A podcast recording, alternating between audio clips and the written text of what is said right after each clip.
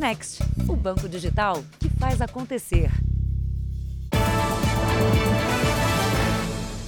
Boa noite. Olá, boa noite. A transferência via Pix é um dos modos de pagamento mais populares no país. E por causa dele, o número de transações via internet aumentou 23% no ano passado. E junto com a facilidade, cresceu também a violência. As vítimas das chamadas quadrilhas do Pix sofrem nas mãos dos criminosos e também para recuperar o dinheiro perdido. Hoje já é comum encontrar pessoas que saem de casa com pouco dinheiro e nenhum cartão no bolso. O Pix facilitou muito essa parte aí. A pessoa chega já é, com o celular na mão, já, com, já faz a compra dela e já vai embora na hora. Os números da pesquisa divulgada hoje pela Federação dos Bancos mostram o quanto a tecnologia de pagamentos instantâneos caiu no gosto dos brasileiros. Entre março de 2021 e março deste ano, a base de cadastrados no serviço cresceu 72%. O número de pessoas que fizeram mais de 30 pagamentos por mês aumentou em mais de 800%. E a quantidade de pessoas que receberam mais de 30 transferências via Pix por mês cresceu quase 470%. A popularização do uso do Pix está cada vez mais rápida. Só que, ao mesmo tempo que todas as vantagens do serviço justificam esse sucesso, está aumentando a preocupação com crimes que se tornaram frequentes com os celulares que podem transferir dinheiro facilmente na mira das quadrilhas. Nesta madrugada, este comerciante foi sequestrado e ameaçado por criminosos. Se não fizer o Pix, vai morrer, vai morrer, vai morrer. Se chegar no cativeiro e não tiver o dinheiro, vai morrer. Ele conseguiu ser libertado pela polícia sem ter a conta invadida.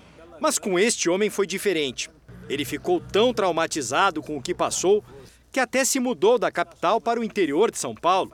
Ele tinha acabado de estacionar o carro quando foi rendido pelos assaltantes e levado para um cativeiro. Teve que passar as senhas do aplicativo do banco. Se você bloquear essa senha, só para te avisar, sua vida já era. Começaram a fazer várias operações diferentes. Estouraram até o máximo que puderam de Pix.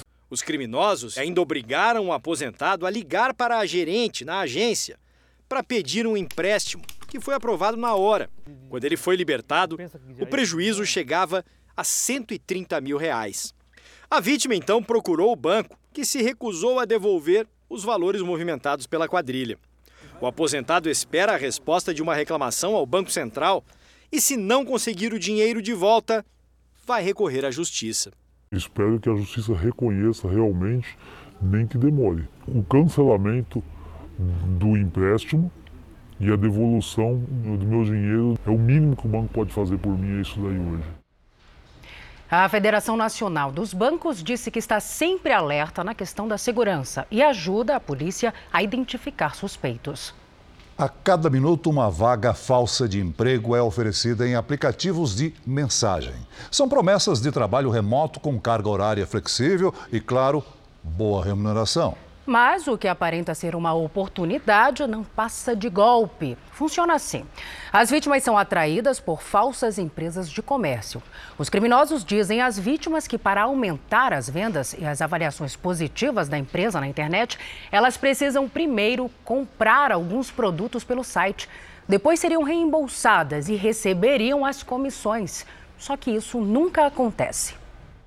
Foi por uma mensagem num aplicativo que esta mulher de 45 anos recebeu a proposta tentadora: trabalhar para uma multinacional sem sair de casa. Ela precisaria comprar produtos pelo site. O anúncio dizia: cada vez que você completa um pedido, nós lhe pagamos uma comissão correspondente.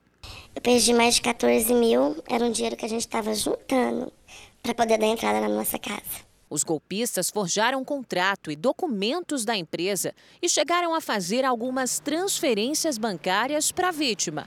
Tudo para convencê-la do negócio. Como se quisesse uma lavagem cerebral, de verdade, mim. Esta outra mulher também buscava uma renda extra. Perdeu mais de 8 mil reais. Ela também teria que fazer compras pela internet. Os primeiros eram o valor de 50 reais, 60 reais. E aí, nesse quarto dia, já começou a ser 600 reais para seduzir a gente a, a, a ficar. eles pagaram para mim os três primeiros dias.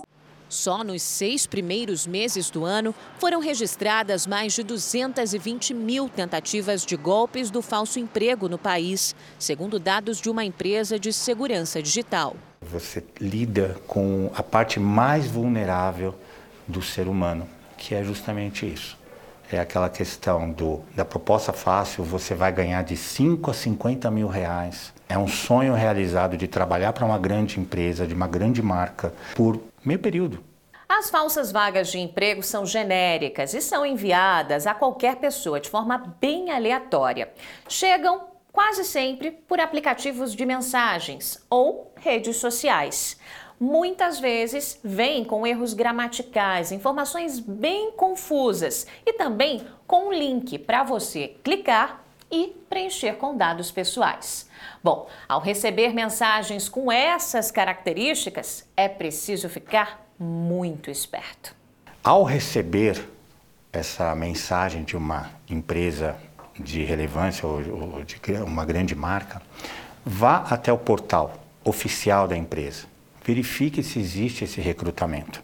Trabalho é trabalho. É impossível receber de 5 a 50 mil reais num período curto. Veja agora outros destaques do dia. A arrecadação de impostos tem melhor resultado em 27 anos. Convenção confirma candidatura de Lula ao Palácio do Planalto. Polícia confirma 18 mortos em operação no Complexo do Alemão. Procurador da República divulga vídeo e diz que não aceitará a alegação de fraude eleitoral. E como a tecnologia permite criar vídeos falsos, inclusive com famosos.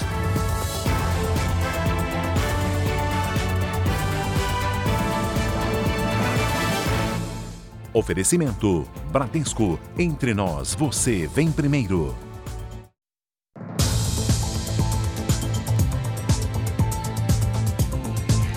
Pelo menos 18 pessoas morreram, entre elas um policial militar, num tiroteio no Complexo do Alemão, no Rio de Janeiro. O confronto começou durante uma operação da polícia contra quadrilhas de roubo de veículos e carga e teve também a participação de traficantes.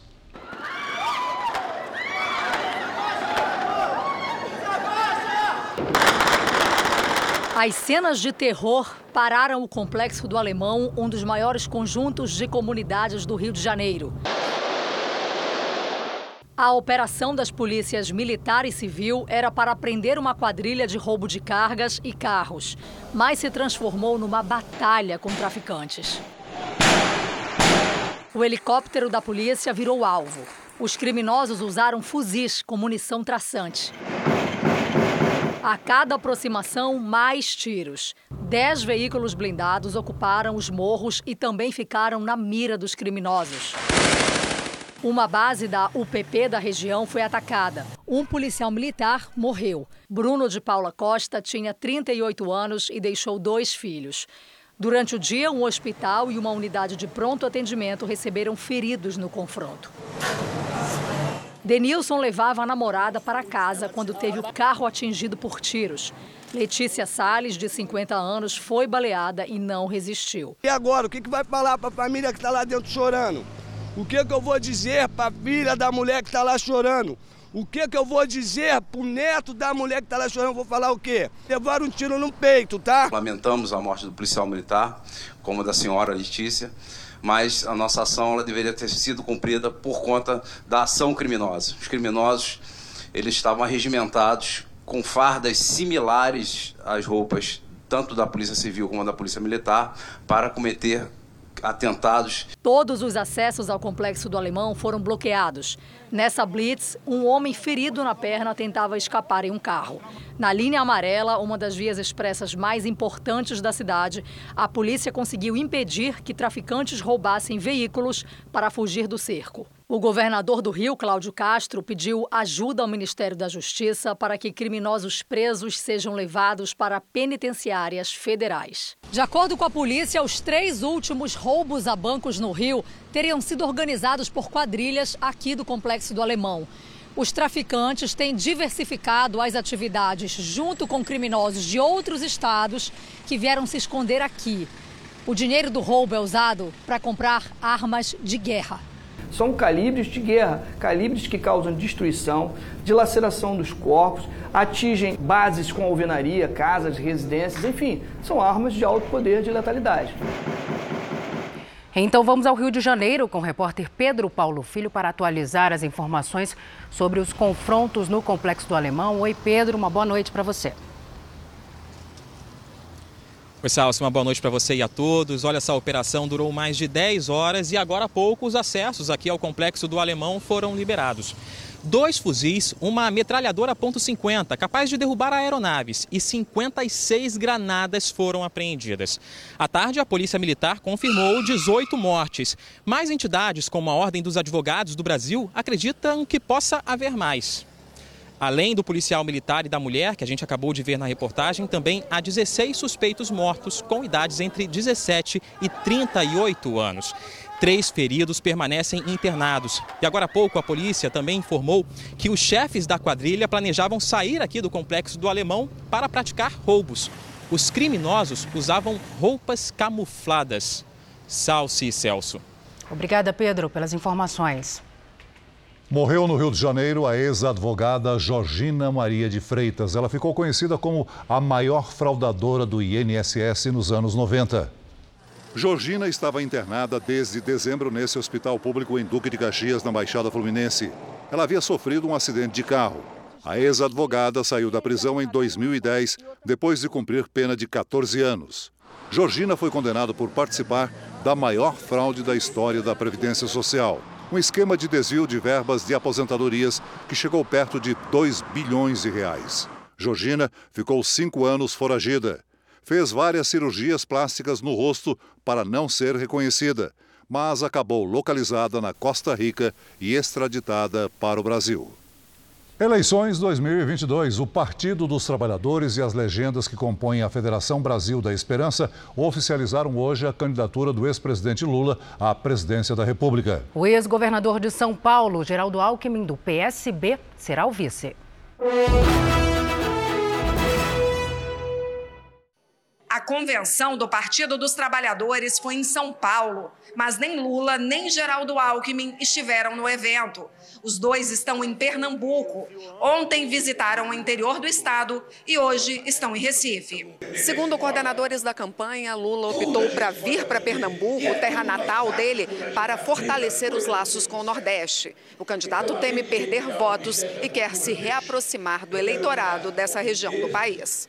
Pela manhã, Lula participou de um encontro com trabalhadores do setor cultural. Ele ouviu pedidos de valorização do setor e de oportunidades para jovens e negros. Lula prometeu um olhar atento para a cultura e disse que essa agenda foi importante para que Alckmin conhecesse Pernambuco mais de perto. Lula elogiou o candidato a vice e disse que nunca fez alianças partidárias tão boas. É a maior aliança que eu fiz até agora Agora nós temos sete partidos. Nós temos sete partidos para quê? Exatamente porque nós não estamos enfrentando uma eleição comum. Precisamos derrotar para recuperar a democracia. No fim da tarde, Lula participou de um ato de apoio em Olinda. Jair Bolsonaro, do PL, não teve agenda de campanha. Como presidente, ele participou de uma reunião do Mercosul por meio de um discurso gravado.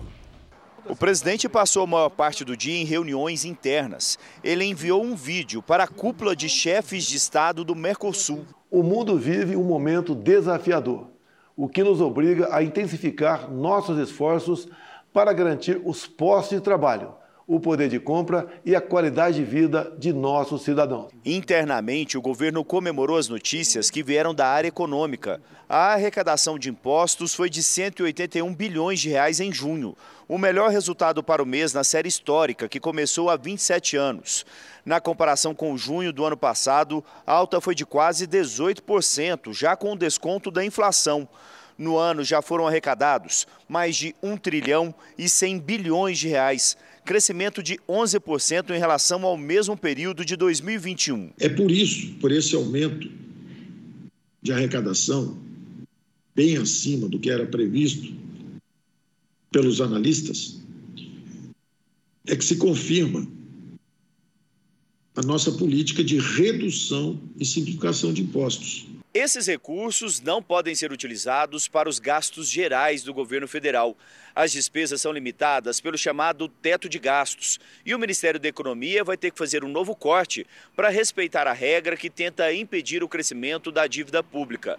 Eu apurei que o bloqueio deve ser da ordem de 5 bilhões de reais e vai atingir os ministérios e as emendas parlamentares de relator que distribui recursos para deputados e senadores em vários projetos em suas bases eleitorais. O presidente Bolsonaro vai ficar em Brasília nesta sexta-feira e no domingo participa no Rio de Janeiro da convenção que vai confirmar a candidatura dele na disputa pela reeleição. Vamos ver os compromissos dos outros candidatos e pré-candidatos à presidência. O candidato Ciro Gomes, do PDT, cumpriu a agenda na capital paulista. Durante a tarde, Ciro participou de um evento na sede da Federação das Indústrias de São Paulo.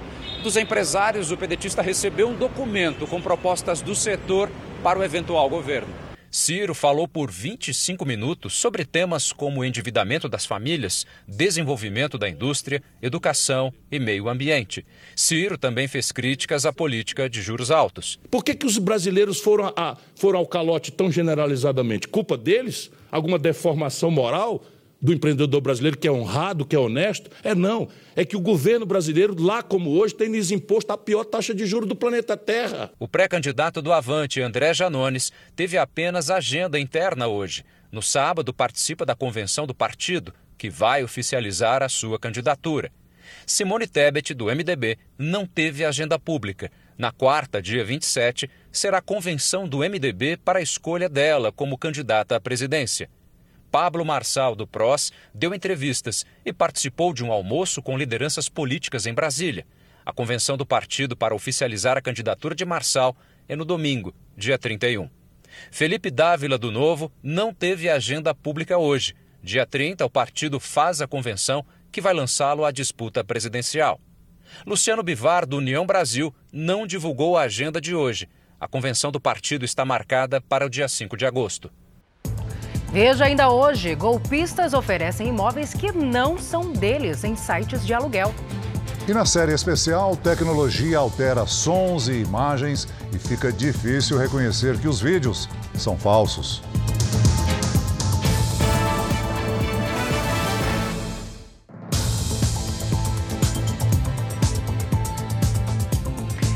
O Procurador-Geral da República, Augusto Aras, publicou uma entrevista antiga em que defende o sistema eleitoral brasileiro e as urnas eletrônicas. É, na gravação do dia 11, semana passada, Aras diz que não aceitará a possível alegação de fraude durante o período eleitoral.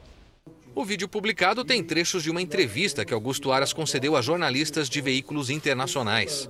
No vídeo, Aras defende o sistema eleitoral. Nós não aqui aceitamos a alegação de fraude porque é, nós temos visto o sucesso da urna eletrônica ao longo dos anos, especialmente no que toca à lisura dos pleitos. Tenho defendido que quem ganhar a eleição vai levar, vai tomar posse, vai sem maior turbulência.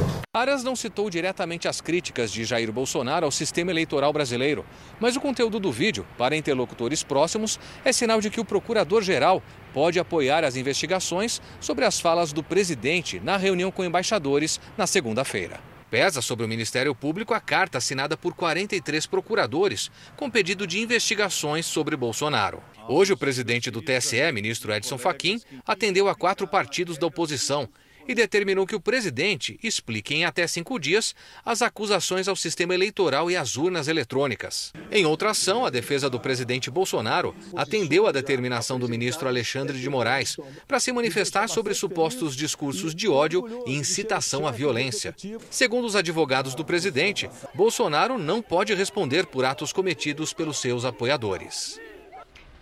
O presidente Joe Biden está com a Covid-19. Em um vídeo publicado hoje, Biden afirma que está com sintomas leves. Ele tem 79 anos e reforçou que está totalmente vacinado e sendo medicado com um antiviral. O presidente dos Estados Unidos entra em isolamento, mas seguirá exercendo as funções normalmente. A Igreja Católica vai vender 42 propriedades no Canadá para pagar indenizações a centenas de vítimas de agressão física e sexual que aconteceram num orfanato comandado pela instituição religiosa. Os crimes foram entre as décadas de 40 e 1960. Os imóveis valem o equivalente a 88 milhões de reais, menos que o valor das indenizações estabelecido pela Justiça, de 275 milhões. A Itália realizará eleições antecipadas depois do primeiro-ministro Mário Draghi confirmar a renúncia. O premier deixou o cargo um dia depois de perder o apoio de três partidos da coalizão que liderava havia quase 18 meses. Ele continua de forma interina até a escolha de um sucessor em setembro. Draghi já havia anunciado a renúncia, mas ainda havia negociações para que ele ficasse. O político sai após dificuldades para aprovar um pacote de ajuda aos italianos atingidos pela inflação. Veja a seguir: paciente que denunciou cárcere privado é transferida de hospital. E na série especial, a manipulação de vídeos é feita com tanta perfeição que fica difícil perceber se eles são falsos.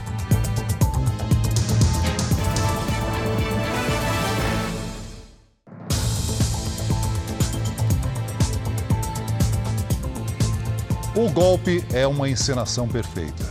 Tem personagens e até documentos. A vítima é pressionada contra o tempo para fechar o negócio rápido e não perder a oportunidade. Os criminosos reservam por poucos dias apartamentos e casas de aplicativos para temporadas. Tiram fotos e depois colocam para alugar em sites de locação de imóveis. Tudo é falso. Parecia o fim da busca pelo apartamento perfeito. Boa localização, bem mobiliado e preço que cabia no bolso da família. O especialista em desenvolvimento de sistemas estava decidido a se mudar e fez a pesquisa em páginas especializadas na internet. Assim que viu o anúncio num dos principais sites de locação do país, a família ficou tão interessada que resolveu se apressar no agendamento da visita. Todos chegaram até o imóvel, ficaram encantados com o apartamento e enviaram a documentação exigida pelo proprietário no mesmo dia. O pagamento foi feito no dia seguinte, quase 5 mil reais, um valor um pouquinho abaixo do de mercado. Isso eram três pessoas, dois rapazes e uma moça. Ele estava muito meio instruído.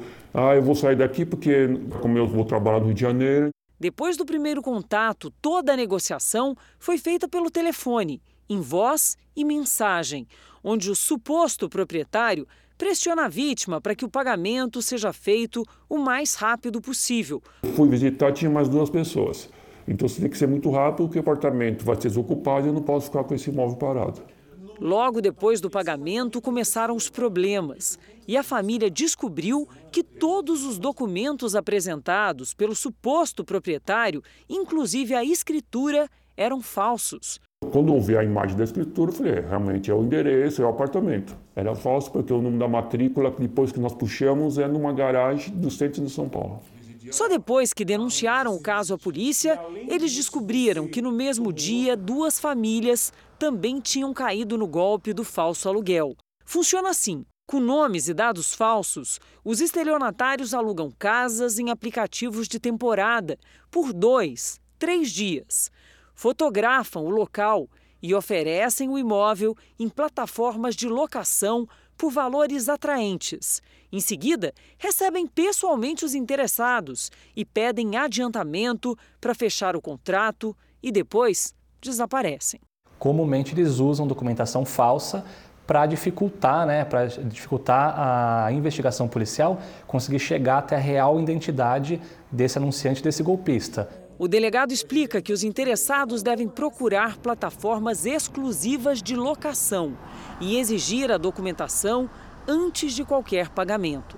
Volte naquele condomínio em outro dia, em outro horário, e aí sim peça para conversar com o porteiro, peça para chamar o síndico, interpele alguém que está entrando ou saindo do condomínio. Ah, você mora aqui, você conhece o dono do apartamento tal, realmente ele está alugando, está vendendo, para comprovar que se, se aquele, a, aquela, aquele circo que foi montado, se aquilo realmente é verdadeiro ou é só uma história para tentar te enganar. Como é que você se sentiu?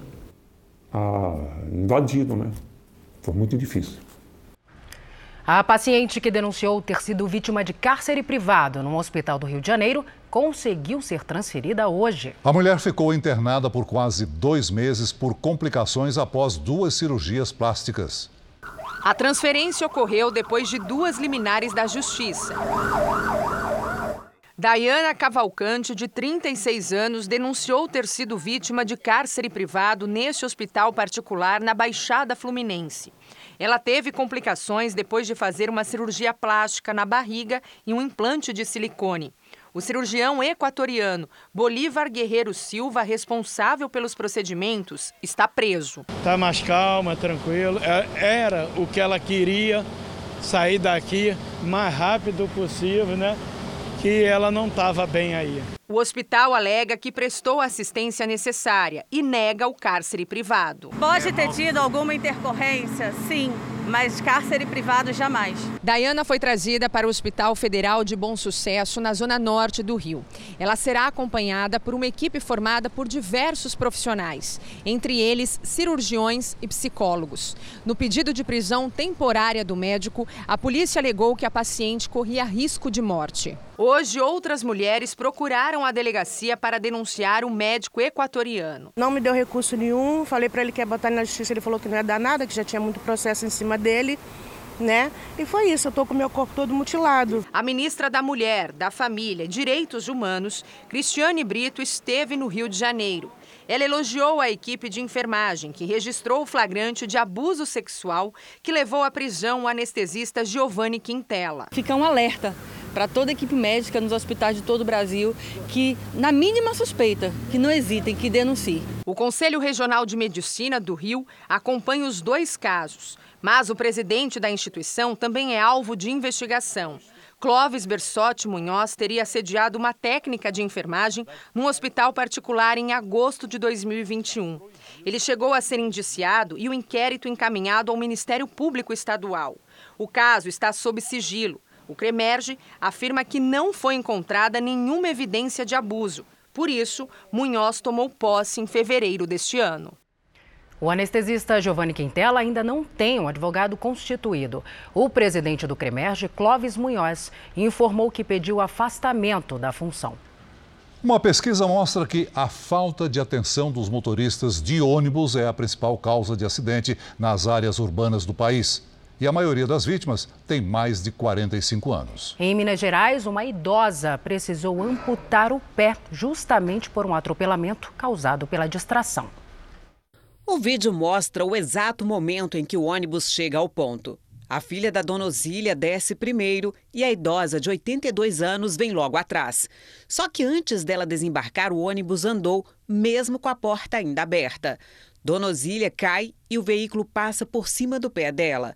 A própria filha socorre a vítima, que sai do local andando, mesmo ferida. O atropelamento foi em Contagem, na região metropolitana de Belo Horizonte. Dona Osília foi socorrida e levada para o Hospital Municipal da cidade, onde passou por uma cirurgia, mas teve o pé amputado.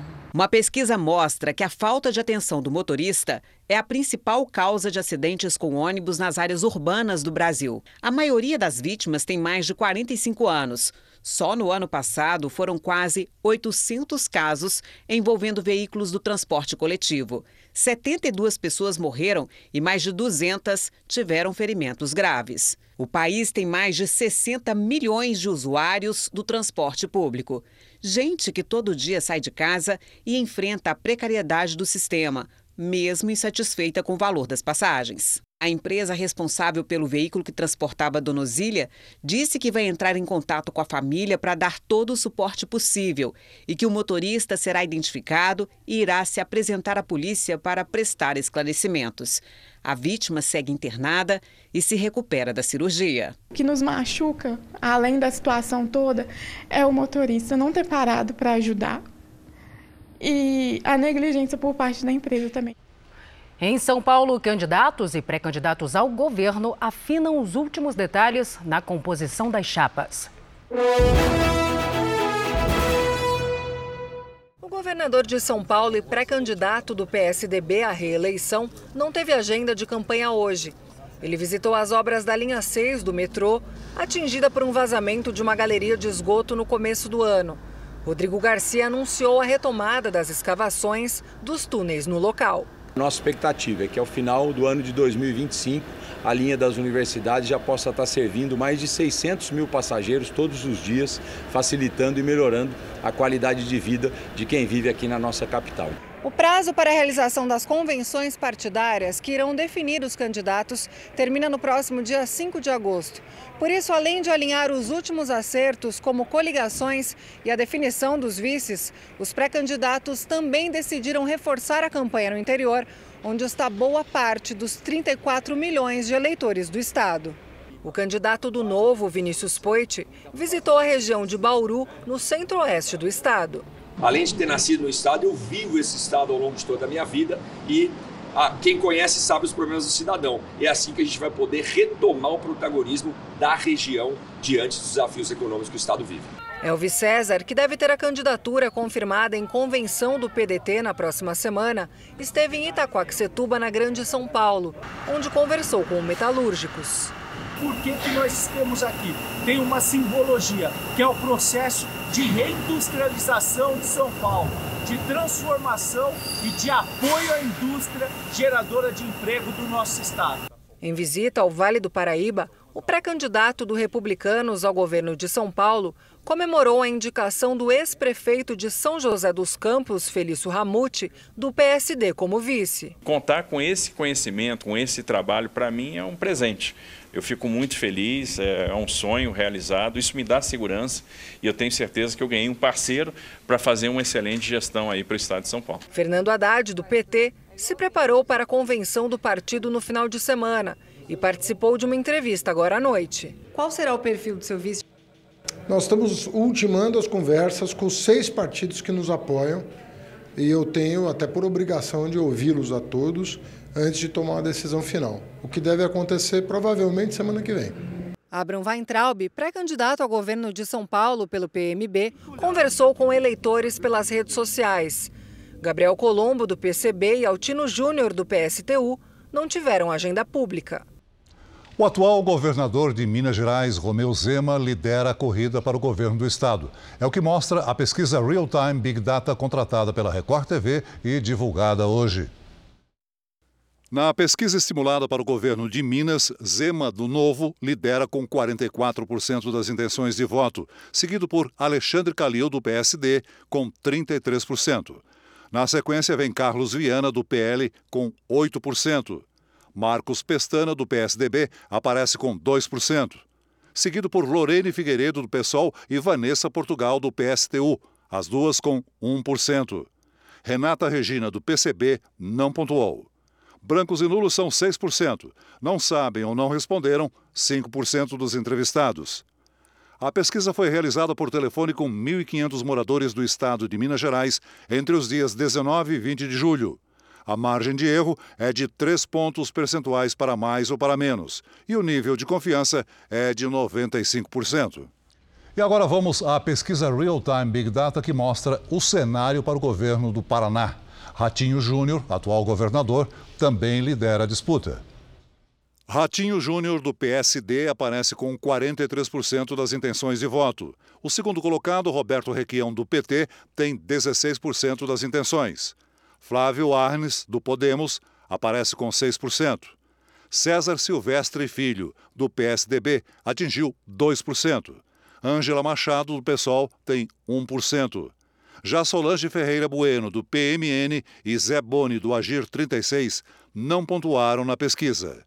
Os brancos e nulos são 14%. Não sabem ou não responderam 18% dos entrevistados. A pesquisa foi realizada por telefone com 1.500 eleitores entre os dias 19 e 20 de julho. A margem de erro é de 3 pontos percentuais para mais ou para menos e o nível de confiança é de 95%. A Organização Mundial da Saúde avalia a possibilidade de tornar a varíola do macaco um caso de emergência global. Ainda não há uma definição sobre o assunto. Na abertura de um encontro realizado hoje, o diretor-geral da OMS se disse preocupado com o crescente número de casos. Líderes africanos já tratam o avanço da doença como uma crise. Por outro lado, países europeus e americanos pensam em rebaixar os níveis de alerta, caso do Reino Unido, que considera a varíola do macaco de baixa gravidade. Ao redor do mundo, já são mais de 14 mil casos e 5 mortes. A Rússia retomou as atividades do maior gasoduto do país, que abastece a Europa. O gasoduto que liga a Rússia à Alemanha ficou 10 dias em manutenção, o que interrompeu o fornecimento de gás. A retomada das operações representa um alívio aos europeus que temiam falta ou racionamento, principalmente no próximo inverno, que começa em dezembro. O governo russo culpou as sanções econômicas dos países ocidentais pela demora para realizar a manutenção. Elas foram impostas para tentar frear os ataques e a invasão da Rússia à Ucrânia, que começaram há quase cinco meses, forçando 7 milhões e 300 mil moradores a deixar o país. Pelo menos 2 milhões e 300 mil já voltaram à Ucrânia. Uma onda de calor atinge quase todo o território dos Estados Unidos. Mas não é só a exposição dos moradores ao sol que preocupa os governantes. Conforme o tempo seco aumenta, os reservatórios d'água diminuem. Com a proximidade do fim de semana, meteorologistas lançam alertas sobre os riscos da exposição ao sol. De Nova York a Las Vegas, mais de 100 milhões de americanos enfrentam temperaturas altíssimas, com média de 38 graus e sensação térmica perto dos 43 graus Celsius. A cidade texana de San Antônio, a 230 quilômetros da fronteira com o México, quebrou recordes de calor que duravam 80 anos. Na capital, Washington, a prefeitura decretou estado de emergência e fez um apelo para que a população evite sair ao ar livre até segunda-feira. O mesmo alerta foi feito em Nova York, uma das cidades mais turísticas do país. Na Filadélfia, equipes de saúde foram criadas para visitar casas sem ar-condicionado e atender a população de rua. De acordo com o Serviço Nacional de Meteorologia, a onda de calor atinge 85% do país. Além do risco à população, estados como Texas, Oklahoma, Missouri e Massachusetts também sofrem com a seca, que afeta a capacidade dos reservatórios de água. Temperaturas escaldantes também atingem boa parte da Europa, com recordes de temperaturas em dezenas de cidades.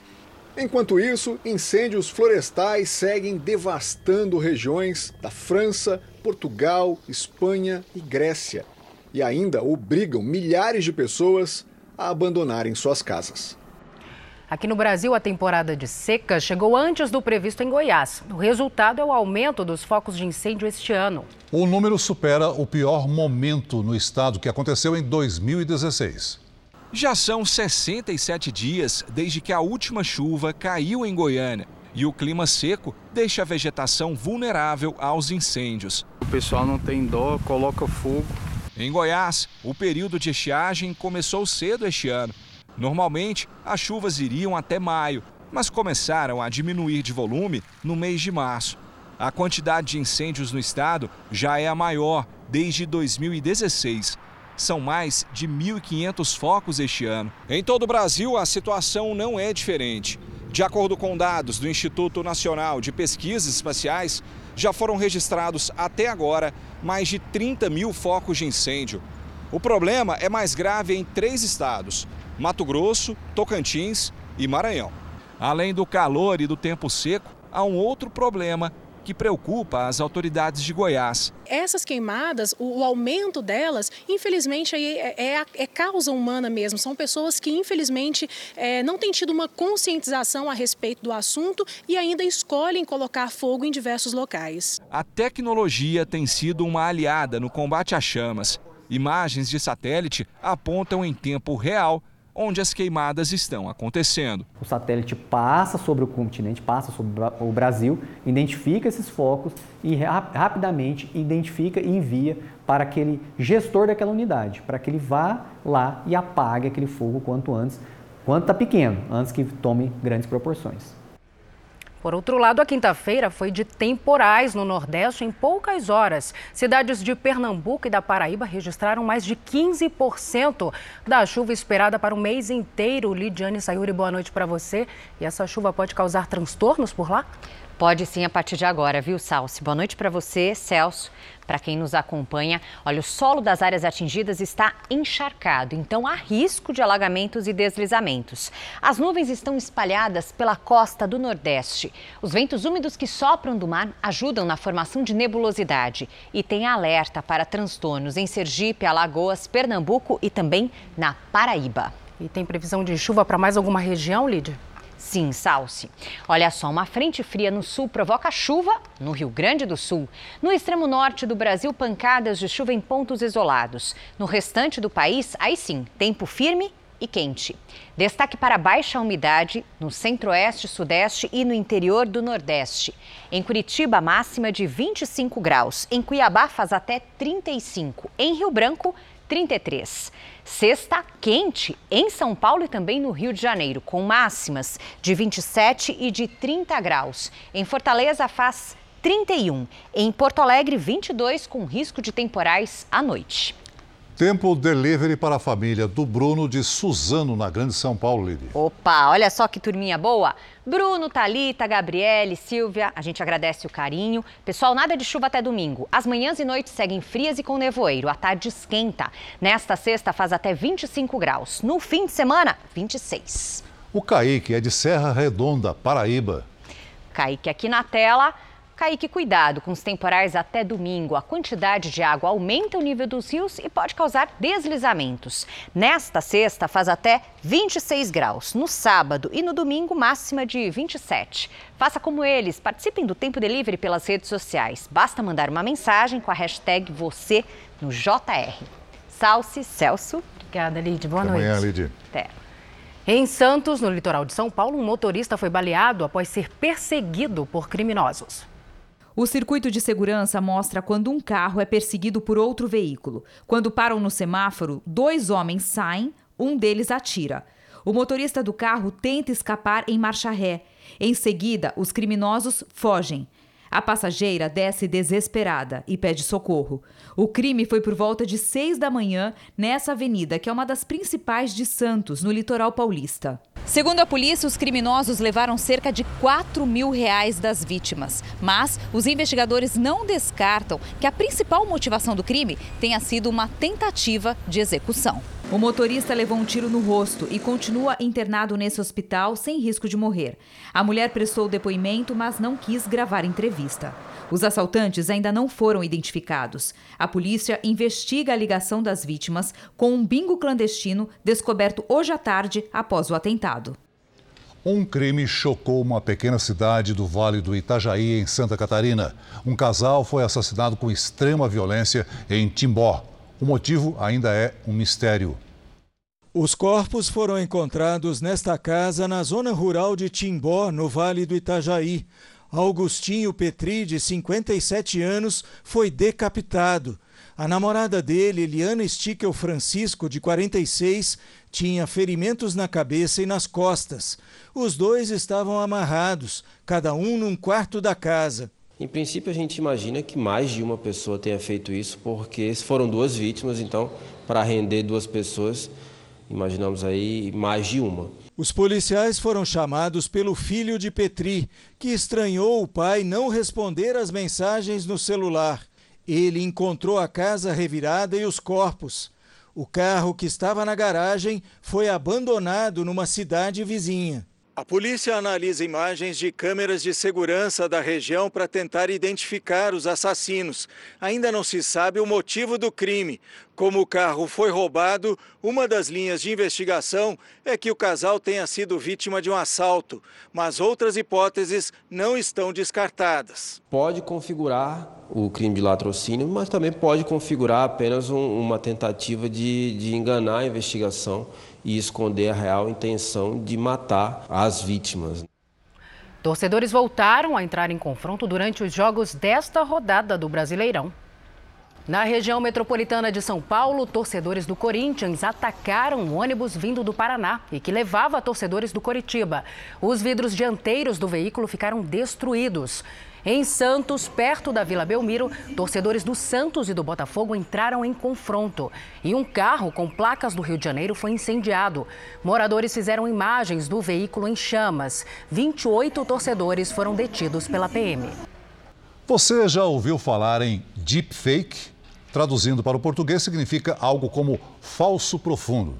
É uma tecnologia capaz de mudar o rosto e a voz das pessoas. Cinema, publicidade, internet. São várias as possibilidades dessa ferramenta que ganha força e preocupa pelo uso criminoso. É o que você vai ver agora na nossa série especial.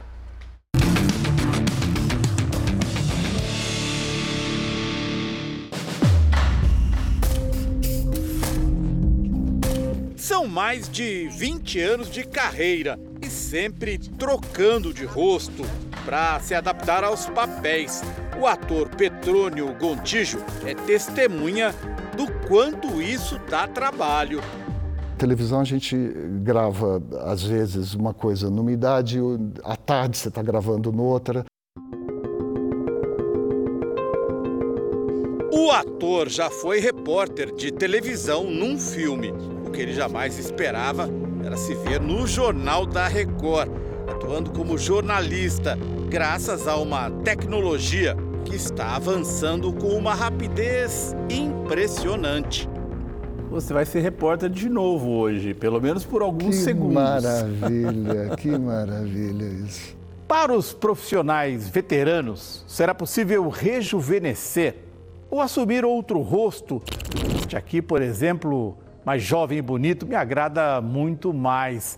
É resultado de uma tecnologia que demonstra que, para os atores e atrizes do cinema e da TV, o futuro já chegou. O que, que você achou? É, não é bacana? É muito bacana. Eu acho que a gente pode ter milhões de recursos através disso. Quem colocou o rosto do ator no meu dos maiores especialistas em deepfake no Brasil. Deepfake é uma técnica de inteligência artificial que utiliza imagens ou sons para criar imagens e sons sintéticos.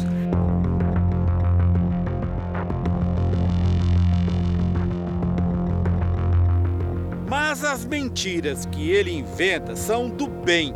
Em seu poderoso computador, por exemplo, a partir de fotos e vídeos antigos, o Bruno Sartori conseguiu ressuscitar um cantor português para participar de um show. O rosto do cantor foi colocado no corpo de um ator. O deepfake, o uso da imagem pós-morte, já é, já é feito hoje, né? mas não com tamanha realidade.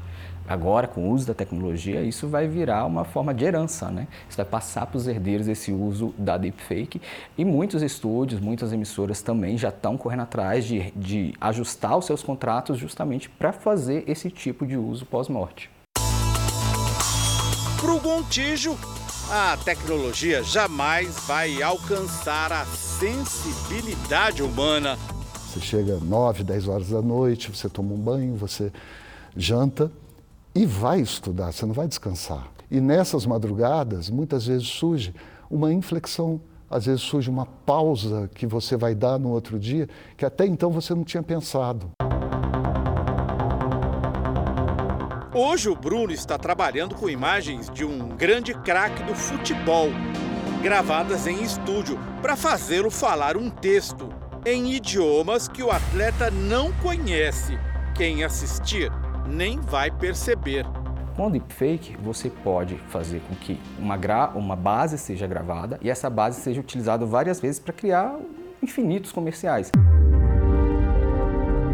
Mas o deepfake também pode ser usado para o mal. Aliás, foi assim que a tecnologia ganhou popularidade.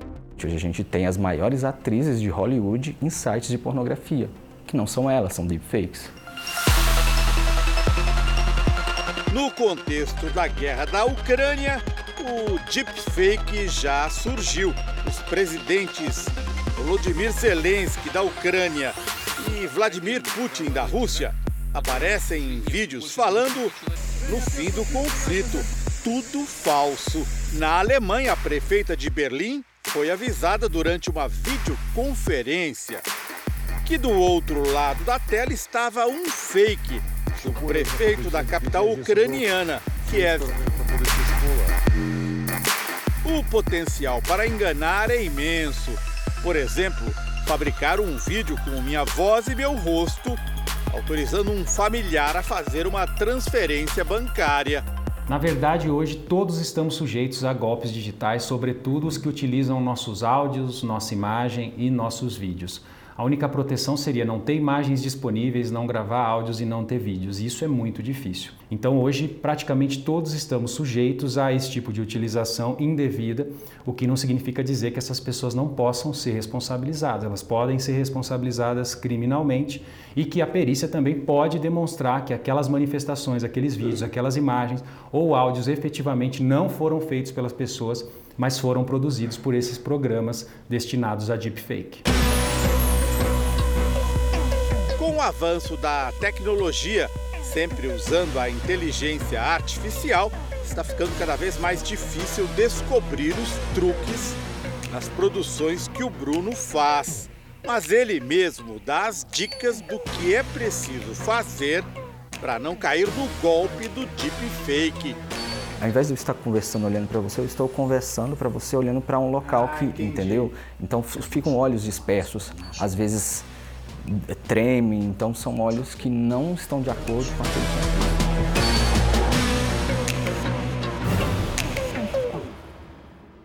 O Jornal da Record termina aqui. A edição de hoje na íntegra e também a nossa versão em podcast estão no Play Plus e em todas as nossas plataformas digitais. E à meia-noite e meia tem mais Jornal da Record. Fique agora com a série Todas as Garotas em Mim e logo em seguida você assiste a Amor Sem Igual. Boa noite. Boa noite.